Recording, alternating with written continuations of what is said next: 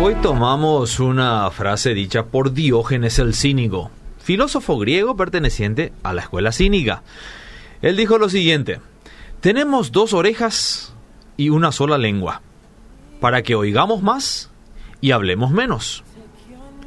Cuando callamos y no decimos nada, por lo general creemos que los demás pensarán de nosotros que no entendemos nada o que no sabemos nada, y a nadie le gusta ser tenido por ignorante.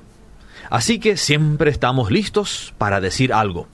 Cualquier cosa, tenga o no tenga sentido.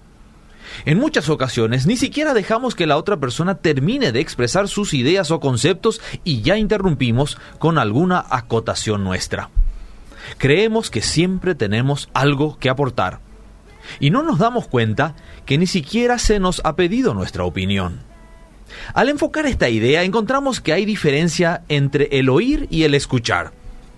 Cuando oír es la capacidad sensorial de percibir los sonidos, escuchar es la acción de prestar atención a lo que se oye.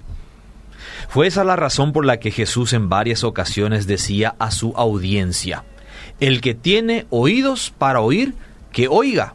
Es decir, aquí debe haber una intencionalidad en escuchar lo que se nos quiere decir. Algunos oyen pero el diablo se lleva las palabras, o el tiempo las diluye, o las preocupaciones ahogan las palabras oídas y se nos pierden. Solo aquella persona que toma en cuenta la palabra dicha, la aplica a su vida, son las que llevan fruto al cien por uno y son de provecho.